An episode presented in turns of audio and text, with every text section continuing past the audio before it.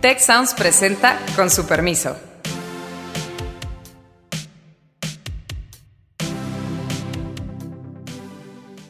Con su permiso, hoy vamos a hablar sobre la reforma del sistema de pensiones.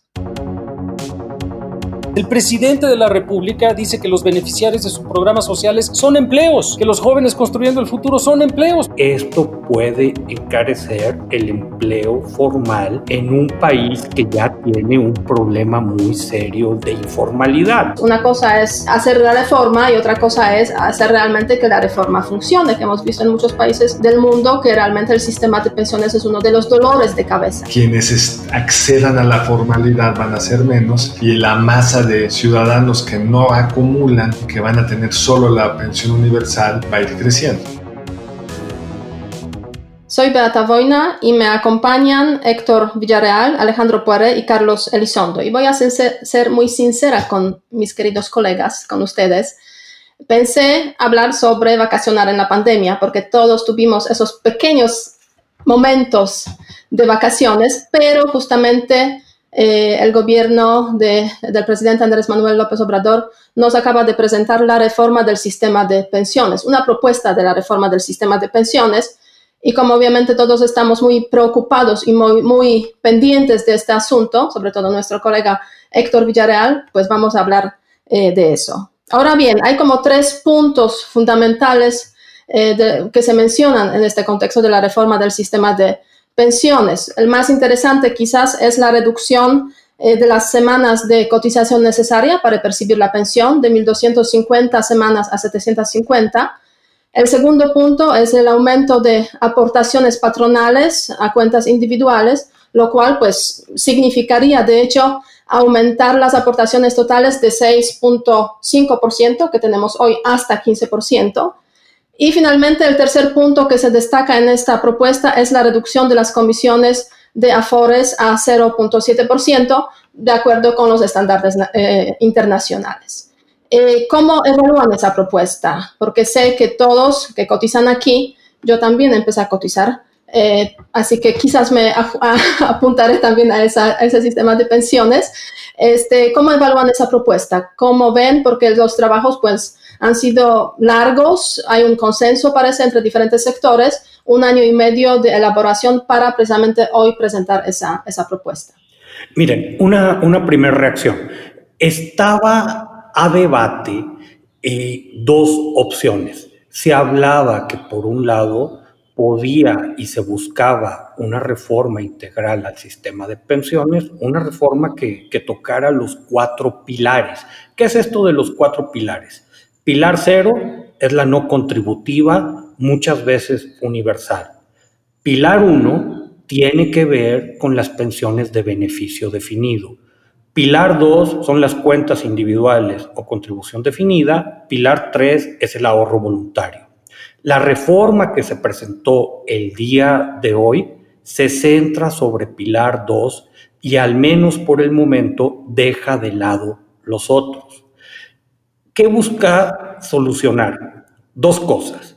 Que la tasa de reemplazo con la que eh, mucha gente que estuviera en el sistema de cuentas individuales iba a terminar con una tasa de reemplazo muy baja, es decir, cuánto te iba a llegar tu cheque con respecto a tu último sueldo una vez que te jubiles, y dos, que mucha gente no iba a completar las semanas de cotización.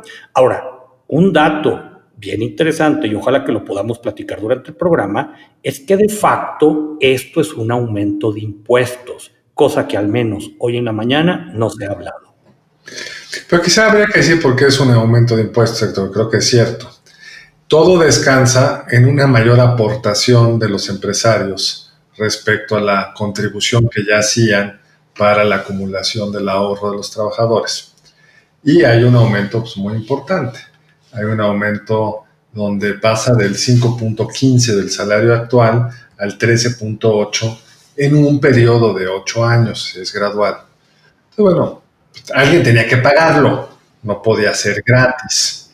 Y en el fondo, Héctor, tú me corregirás, pues va a depender de la elasticidad del mercado de trabajo, es decir, el, costo real para el trabajador va a depender de si se ve afectado en el tiempo su salario, pues porque ahora los, los empleadores tienen que ponerle más dinero para contratar a alguien. Entonces, ¿quién al final de cuentas esté pagando esto? Pues va a depender de las condiciones del mercado de trabajo. Pero dice Carlos muy bien, no necesariamente a quien le pones el impuesto es quien termina pagándolo. Y aquí la dinámica del mercado va a ser muy importante y bueno, es una pregunta empírica para los siguientes años. Una cosa que me parece que la que yo quiero subrayar y empezar, es una muy buena reforma, porque estaba en la discusión la tentación, y lo mencionamos en algún programa, la solución argentina, digamos, que es borrar el sistema de pensiones del 97 para acá, de las AFORES, etcétera, nacionalizarlo todo y que el gobierno hiciera cargo del costo de las pensiones futuras. Se optó por una reforma del sistema existente. Sin duda, y yo creo que ahí hay que empezar precisamente por la parte política, a mí me gustaría mencionarla, y después quiero regresar contigo, Héctor, para hacerte una pregunta eh, respecto a por qué no se tocan los otros dos pilares y qué implicaciones tiene. Pero me regreso a la parte política. Primero, es una muy buena noticia, es una buena es la primera noticia, de hecho, eh, que medianamente muestra un reencuentro entre el sector privado y el gobierno de la República. Eh, de hecho, hay claramente un liderazgo importante por parte de Carlos Salazar, que es un proyecto que se tenía y él ha estado trabajando con muchos otros actores desde hace un buen tiempo. Eso es una muy buena noticia, eh, en donde se ve pues, la parte proactiva, se evita un escenario catastrófico. Pero hay dos elementos que quiero subrayar aquí que, son importantes en la coyuntura. Con esto, eh, digamos, eh, se cumple una especie de pronóstico que había hecho hace dos o tres semanas Ricardo Monreal en una entrevista con Carlos Loret diciendo va a haber un reencuentro entre el presidente, el sector público, el sector privado, etcétera. Eh, y creo que eso no es trivial, no es casual, sí es el resultado de muchas cosas que han pasado eh, que habían tensado de una forma extraordinaria la relación entre el sector privado y el gobierno, eh, pero creo que tiene otras implicaciones políticas, entre otras el hecho de eh, aislar a los radicales dentro del proceso político al interior de Morena y del propio gobierno. Entonces, con esto, daría la impresión que la pataleta de Mr. Ackerman y otros aliados dentro de la Cámara de Diputados para tratar de echar abajo un proceso que va muy bien de selección de consejeros electorales del INE eh, queda completamente debilitada y de hecho se anuncia casi al mismo tiempo. Pero sí quisiera regresar a la pregunta eh, contigo, Héctor, en algún momento, cuando nos diga Beata, que nos está moderando el día de hoy, ¿por qué no le entraron a los otros dos pilares y qué implica? Sí, o sea, este, adelante, adelante Alejandro. Yo creo que es bueno también ver un poco cómo se benefician los trabajadores, porque son los, pues, que al final y al cabo, pues, deben tener, deben ver este, el beneficio de esta reforma, cómo se benefician, o sea, qué implicaciones puede tener para este amplio sector de las personas que en su momento pues van a percibir esa, esa pensión. O sea, en ese sentido yo creo que es importante aquí eh, destacar que 1.250 semanas son 25 años casi, mientras que 750 semanas son apenas 15 años. Entonces, en ese sentido, se puede ampliar sustancialmente pues el número de las personas que van a percibir las, eh, pensiones en el futuro porque normalmente pues no les llegaba a tantos años de trabajo, se puede decir, en el sistema formal, ¿no? Es también un reconocimiento, yo creo que del problema de la informalidad del que podemos hablar, pero adelante. A mí me parece, primer apunte, definitivamente ganan los moderados. Y, y yo creo que esto, que esto es bien importante. Segundo, había una corriente en la opinión pública que decía o que dice que la seguridad social se tiene que pagar con impuestos generales. También es un gran perdedor en este debate. Y, vamos a ver si después esto no tiene efectos en el sistema de salud. Pero ese será nombres, doctor, nombres. Empieza con ese y termina con Santiago, Levy. obviamente Santiago Levy y todo que venía impulsando con creo que con argumentos muy razonables, otra línea de acción y de políticas públicas, pues básicamente, eh, básicamente queda, queda fuera en este debate. Ahora, de alguna manera, este asunto con dos de los tres pilares faltantes se pudiera conectar más o menos bien. Con toda la parte de ahorro voluntario para el retiro, con estímulos fiscales, se puede conectar y creo que le abre la puerta incluso a una bancarización más profunda con población que está fuera. Si diseñas un buen instrumento financiero, también te puede conectar con la no contributiva. Va a ser muy importante la información que salga en las siguientes semanas porque hay una reacción y creo que también es entendible de decir esto puede encarecer el empleo formal en, un país que ya tiene un problema muy serio de, informalidad. Valga, Perdón, no puede, va a encarecer, no veo el puede, o sea, los empresarios van a tener que pagar más. les mantienen el salario actual a los trabajadores, pues ese, ese diferencial es un costo adicional para la formalidad. Es correcto. Y el argumento general de Santiago Levy es que ese tipo de estrategia, que además se va haciendo en muchos segmentos donde la formalidad tiene unos costos muy altos y la informalidad no, nos lleva al título de su primer, bueno, de su, de su penúltimo libro, Buenas intenciones y malos resultados. Que lo único que vas a hacer es que quienes accedan a la formalidad van a ser menos y la masa de ciudadanos que no acumulan y que van a tener solo la pensión universal va a ir creciendo. De hecho, yo creo que es como una especie de rendirse frente a la informalidad. Este, no esa reforma... rendirse, yo creo que es abrirle más el espacio. Sí, totalmente. Aún... Se lo están cargando a los formales. Y hoy tu pregunta, Alejandro, es por qué no aumenta la cuota del gobierno, pues porque no quiere pagar más. Y si pueden pagar otros, que paguen otros. Ellos tienen el control del proceso, no quieren encarecer el, costo del sistema actual y no se lo quieren cargar a los trabajadores para que no haya resistencia parte de los trabajadores, porque para los trabajadores es muy difícil entender que o para cualquier trabajador que va a tener que pagar algo en el fondo lo estás pagando tú.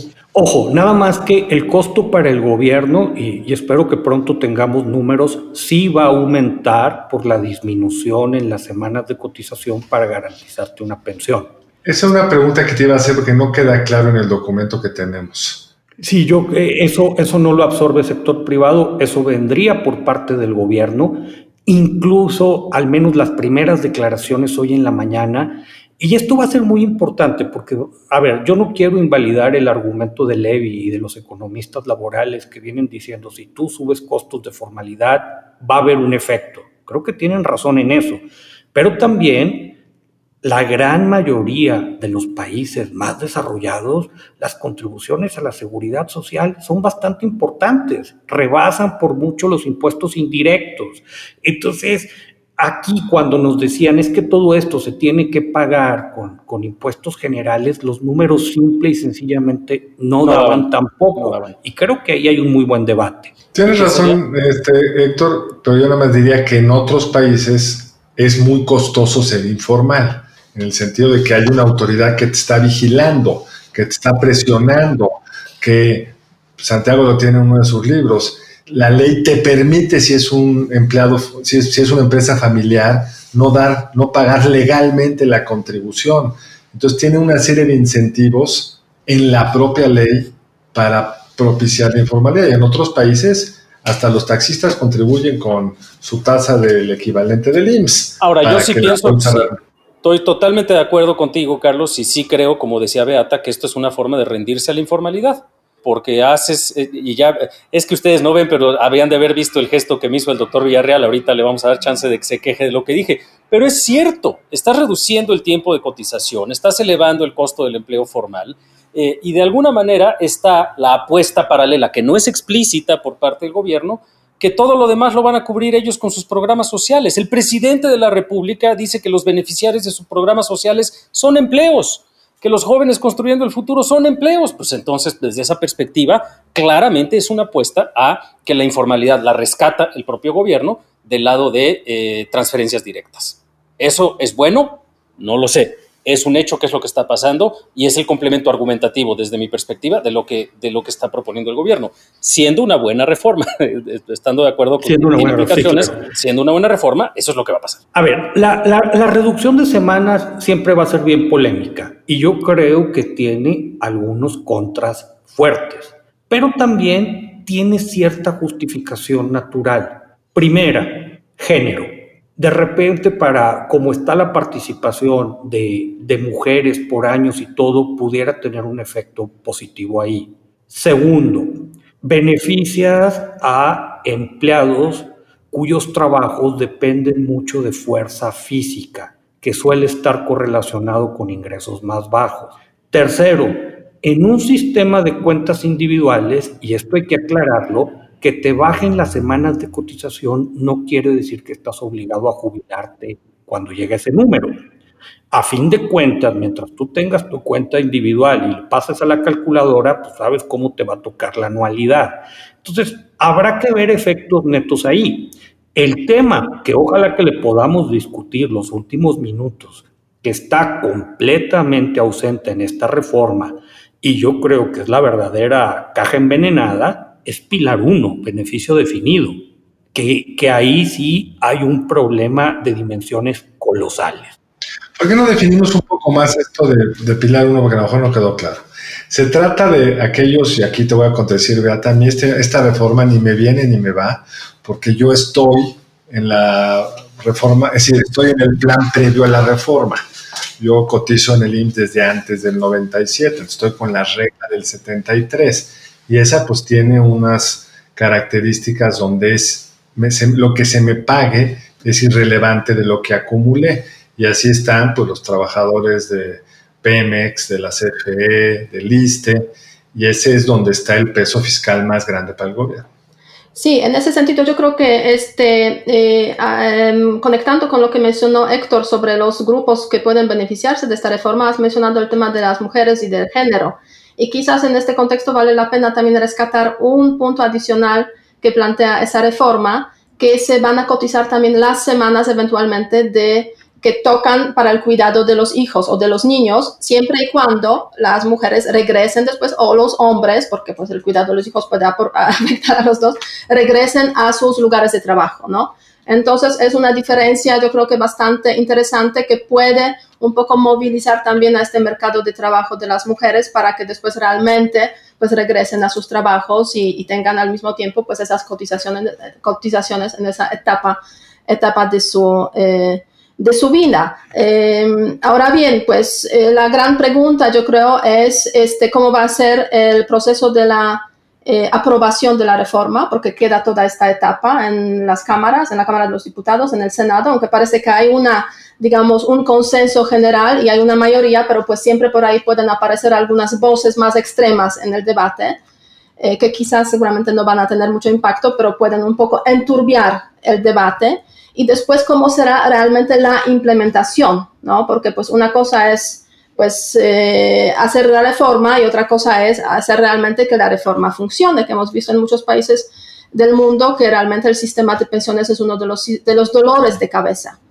Bueno, la ventaja de lo segundo, Beata, es que pues no hay que, la implementación ya está construida, digamos, es cambiar parámetros de un sistema que ya funciona. Sí, hay cuentas individuales, básicamente. Las reformas que no involucra destruir todo y empezar de cero. Y en ese sentido pues, tiene menos retos. Sí, los cambios administrativos en principio son mínimos. Y de, y de hecho se evitó la tentación típica de este régimen, que es hacer eso, destruir todo para construir algo nuevo y todavía no muestran mucha capacidad para que eso funcione bien. Entonces, esa es buena noticia. Es una buena. Y lo segundo, y lo primero, Beata, pues yo creo que pues cuando este presidente quiere algo, su bancada lo ha apoyado siempre. Y en este caso incluso creo que va a tener la simpatía y el apoyo de algunos de los partidos de oposición.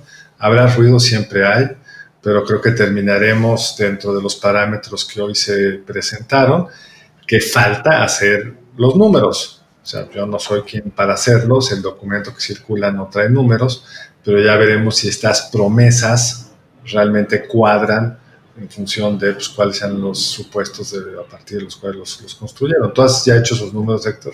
Sí, yo espero que en las siguientes, que en las siguientes semanas ya saquemos proyecciones concretas pero yo le soy bien sincero, a mí lo que me quita el sueño, y perdón que insista tanto, es Pilar 1, que no se habló de eso hoy. A ver, todas las... Perdón, yo te pediría que nos explicaras así en los términos más básicos posibles qué significa Pilar 1, beneficio definido, para que todos lo entendamos perfectamente. Sí, mira, con mucho gusto. Eh, la idea esta del Pilar 1 viene de que básicamente durante tu vida laboral, en teoría, tú contribuías para pagar las pensiones de quien ya se había jubilado. Por eso se conocen como los sistemas Pay as you go. Obviamente están también versiones más perversas como fue Pemex, CFE, Luz y Fuerza, la banca de desarrollo en México durante mucho tiempo, que básicamente tu pensión estaba asegurada como una prestación laboral, aunque no colaboraras un clavo durante los años que trabajabas. El problema que traemos ahorita con esta mezcla entre gente ya jubilada, gente que está en el régimen de transición y que se va a terminar jubilando por, por ley 73, el gran problema es que los costos para el gobierno federal son brutales. A ver, este año eh, el gobierno va a gastar en el 2020 como 3.7% del PIB. Ya que quitabas la no contributiva, y no estoy incluyendo la no contributiva, tampoco estoy incluyendo la parte que se iba a las contribuciones del gobierno a Fores.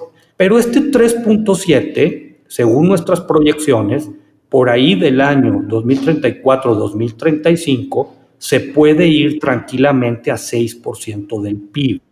Eso sí, ya sería una, una, pues, una porción sustancial del PIB. Claro, claro lo que recaudamos ya es muchísimo, es más, es prácticamente todo el IVA que recaudamos. Pasa, ahorita es el IVA. Sí, pero razón, si, me permiten, si me permiten hacer una interrupción, porque justamente estamos en el tema del presupuesto para 2021 y la semana pasada hicimos una pregunta a nuestros seguidores que básicamente decía, en caso de tener que sacrificar parte del presupuesto de 2021, ¿qué parte sería la mejor para, obviamente, sacrificar? 80, casi 2% dice que es la infraestructura, debería ser la infraestructura. En salud 6.1%, educación 6.7% y seguridad 5.5%.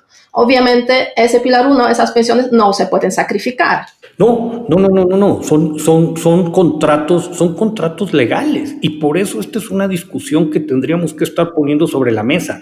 Si no arreglamos pilar uno del sistema de pensiones, nuestro espacio fiscal va a seguir implotando.